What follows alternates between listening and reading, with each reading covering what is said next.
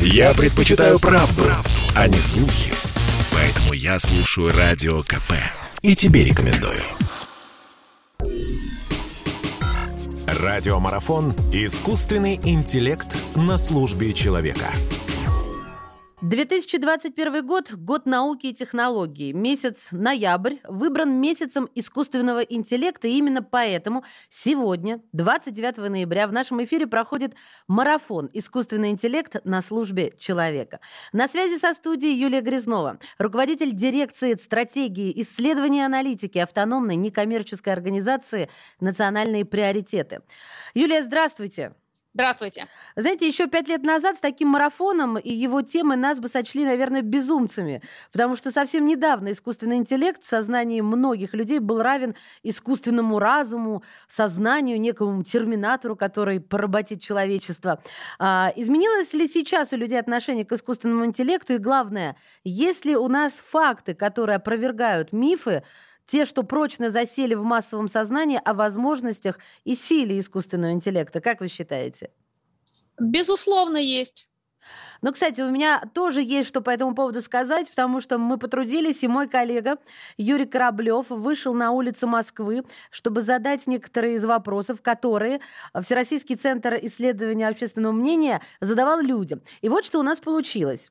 Что вы думаете об искусственном интеллекте? Не боитесь ли вы его? Доверяете ли ему? И что это такое вообще, на ваш взгляд? Приложение, которое может саморазвиваться и помогать в различных делах. Человеку, я думаю, не надо развивать искусственный интеллект, потому что не каждый поймет, что это такое, не каждый может понимать. Сто процентов не доверяю ему. Почему?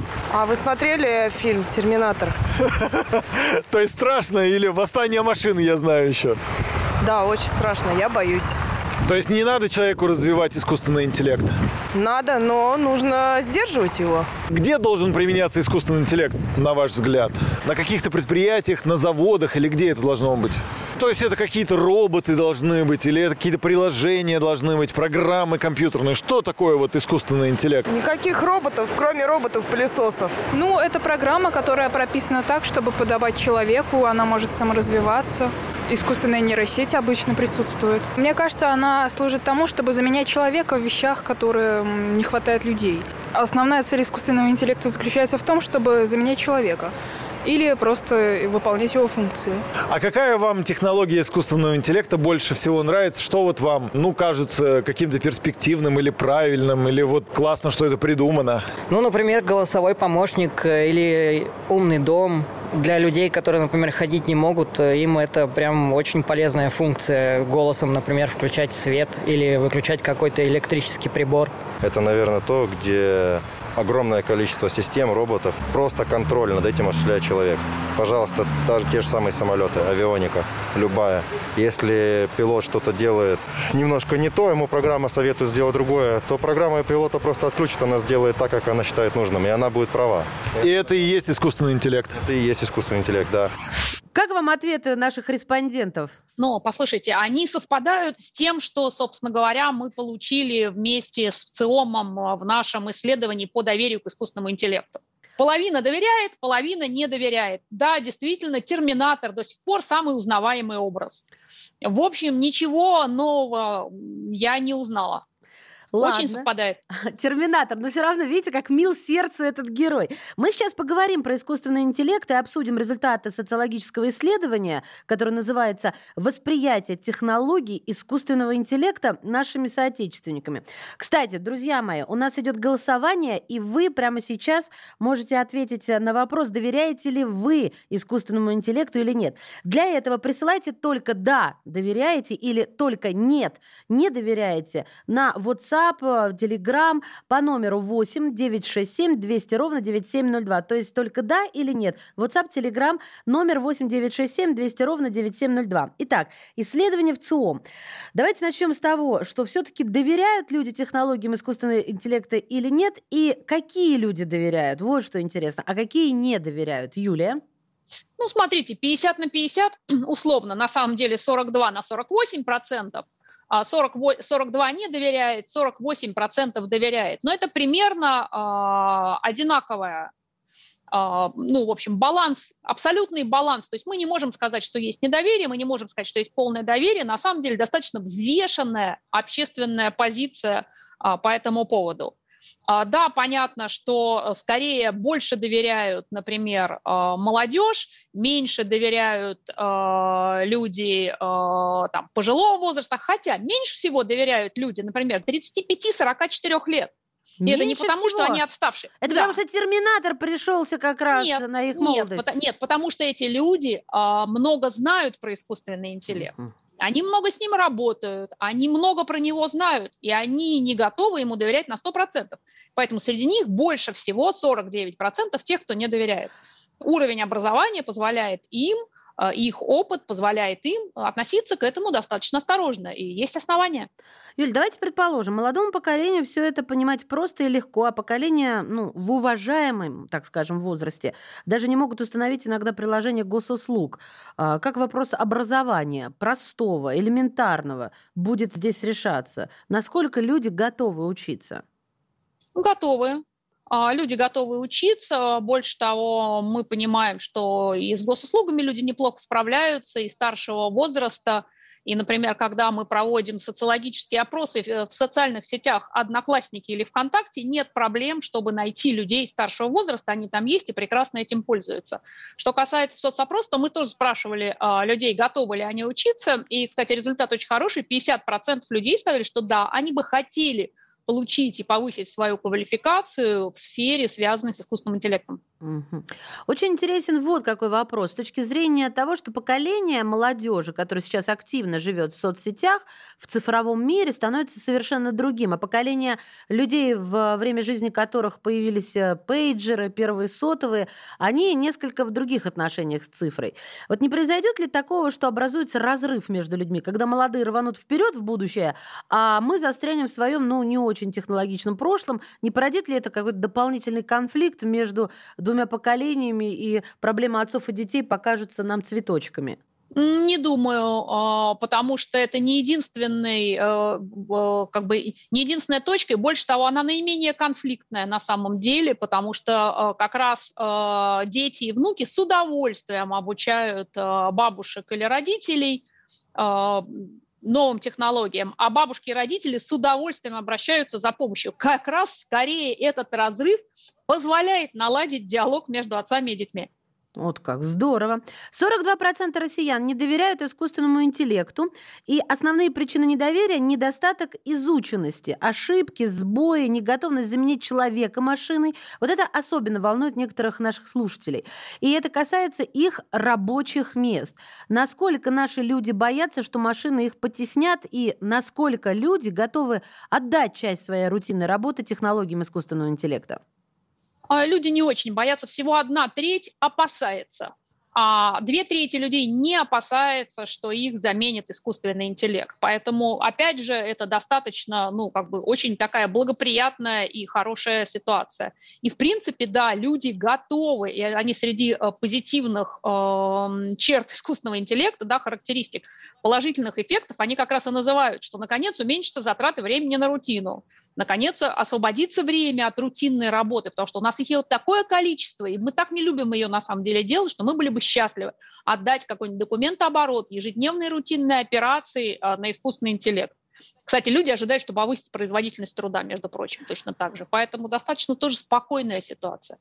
Много вопросов возникает вокруг профессий будущего. Про молодежь понятно, им все это близко, они в этом ориентируются. А как люди взрослого возраста отвечали на вопрос, э, хотели бы они или не хотели в течение ближайших двух-трех лет ну, пройти какое-то обучение в сфере технологий, искусственного интеллекта? Как, какие респонденты проявляли желание учиться, а какие не проявляли? Вы знаете, в общем, все готовы, э, вот, ну, примерно как бы 50% готовы поучиться, неважно, э, молодые это люди или пожилые. Больше того, мы видим точно так же, что сегодня как раз э, спрос на э, повышение квалификации вот в этой вот IT-сфере у всех разный уровень, очень высок, например, у пожилых даже там в центрах занятости, да, во всех как там, каких там кружках, домах культуры, огромный спрос именно на это. люди хотят оставаться включенными в социальную жизнь, что сегодня сделать сложно, не умея обращаться, ну, в общем, с компьютерными технологиями. Поэтому спрос очень большой, и люди, правда, хотят. Потому что это сегодня условие включенности в общественную жизнь. Юля, Давайте продолжим про то, как наши люди, по мнению ВЦИОМ, относятся к искусственному интеллекту. Готовы ли наши люди давать право искусственному интеллекту принимать какие-либо решения в социально значимых сферах? Здравоохранение, например, образование? А, смотрите, готовы. А, даже в самый э, такой, ну, прям сейчас спорной теме, да, образование, уж казалось бы, да, там как бы большой конфликт, особенно э, после пандемии, ухода на дистант, действительно было много сложностей, оказалось, что далеко не все технологии готовы к переходу образования на дистант, но все равно 52% готово.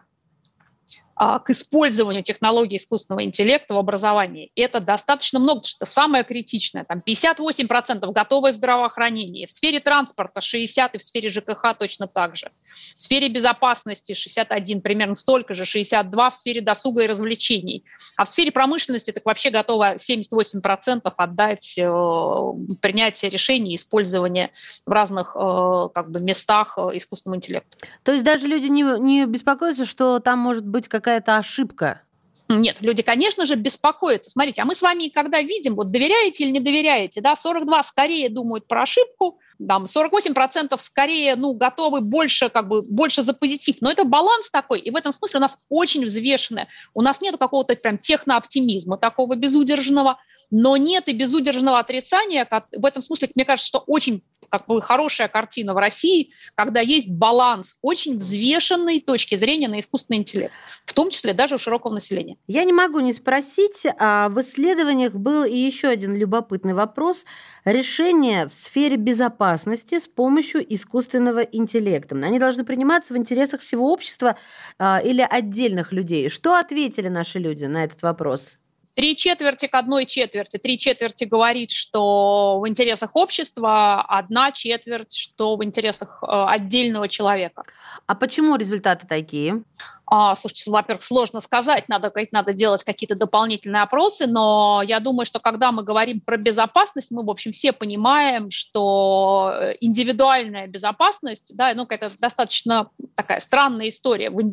Индивидуально невозможно там спастись от, не знаю, там, какой-нибудь э, катастрофы, да, от загрязнения, от того же коронавируса. Мы все, в общем, достаточно выучили на нескольких там, последних, может быть, даже там десятилетиях разных больших а, неприятных там экологических ситуациях, что в общем а, и на коронавирусе, что в общем, конечно, а, эта история общественная. И моя личная безопасность будет тогда, когда будет безопасность для всего общества. Я думаю, что логика такая. Угу.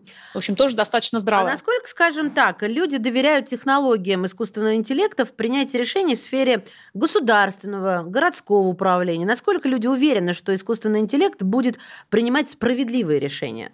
Нет, люди не уверены, что они хотели бы, что как раз, чтобы там принимались максимально справедливые решения, и как раз, в общем, есть надежда на то, что искусственный интеллект в сфере там, государственного, городского управления, там, где часто зависит от людей, там, где люди, ну, иногда э, обоснованно, а иногда не обоснованно, просто так мифологически думают, что, ну, наверное, чиновники в своих личных интересах принимают решения, они бы хотели в этом месте иногда там подконтрольный, да, но видеть обезличенные э, принятия решений. То, которое бы э, гарантировало им, понятно, чтобы оно было прозрачно, но гарантировало бы им, что решение будет принято максимально справедливо. Угу. В опросе в ЦИОМ, который мы сегодня упоминаем, был вопрос. Как вы считаете, у развития технологий искусственного интеллекта есть положительные эффекты или таковых нет? Первый вопрос вот по этому поводу. Какие положительные эффекты люди видят? Какие они положительные эффекты замечают? И чего боятся? Какие отрицательные эффекты подчеркивают? Мы с вами уже это, собственно говоря, проговорили, когда обсудили вопрос про готовы ли они, э, не боятся ли они, что искусственный интеллект их заменит. И как раз позитивные они видят в том, что уменьшится рутина. И это самое, э, самое главное. А, уменьшится рутина, Б, они э, надеются, что при этом повысится производительность труда и, как следствие, повысится уровень жизни. И это вот пять таких, бы, вот это топ-5 составляют э, такие причины. Видят ли они негатив? Опять же, сбалансированно, да, видят. Они опасаются, что, в принципе, кто-то может использовать технологии искусственного интеллекта в своих корыстных целях, да. А люди справедливо опасаются, потому что часто это видят, э, что их персональные данные могут быть э, похищены, как-то неправильно использованы, да, они не уверены в принятии идеально правильного решения. Поэтому, например, когда мы задавали вопрос, а если, например, в медицине или в образовании искусственный интеллект, должен ли он принимать решения, либо он должен выполнять роль советчика?